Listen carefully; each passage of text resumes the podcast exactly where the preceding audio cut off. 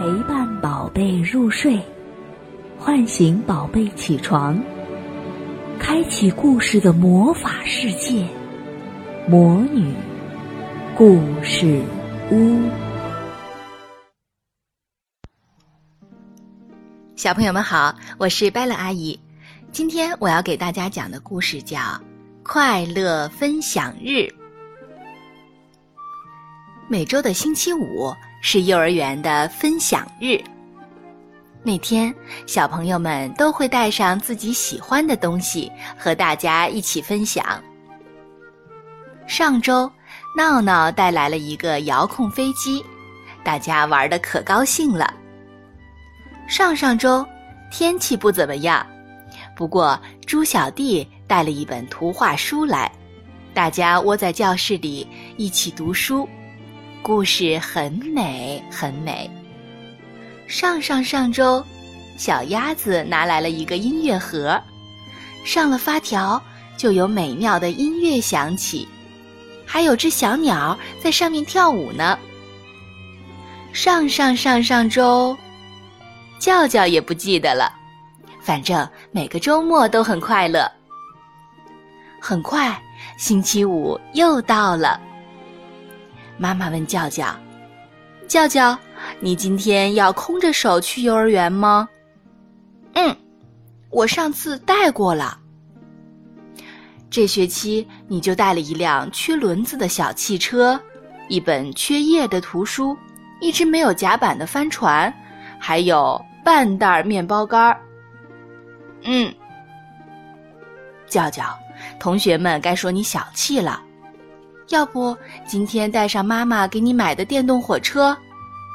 不，他们一定会弄坏它的。那带这盒巧克力吧。不，那是我最喜欢吃的。那带本图画书吧。妈妈顺手从书架上抽出一本。这是我最喜欢的小老鼠系列。万一他们把这本弄丢了，这套书就不齐了。好了好了，弄丢了，妈妈赔一本给你。叫叫想了想，就带上书出门了。今天的分享日，食物超级丰盛，大家都带了好多好吃的，最后都撑得躺在草地上一动不动了。这时候，叫叫拿出书说：“我今天带了一本图画书。”很好看，很好看的。小猪说：“哇，不识字。”小松鼠又说：“肯定又是缺页的。”叫叫连忙说：“不是，我妈妈给我读过，我讲给你们听吧。”从前呐，有一只小老鼠，它的最爱就是吃蛋糕。它的鼻子很灵。可以闻到十里之内的蛋糕味儿。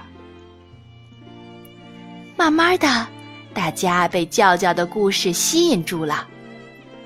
小老鼠轻手轻脚的走进厨房里，芝士蛋糕发出浓浓的奶香味儿，小老鼠口水都要滴下来了。小白兔说：“小老鼠为什么不自己做蛋糕呢？”小猪说。嗯，他没有钱买烤箱。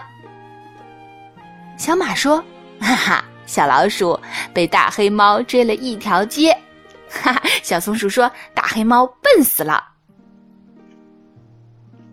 嗯，我一定会找到更好吃的蛋糕。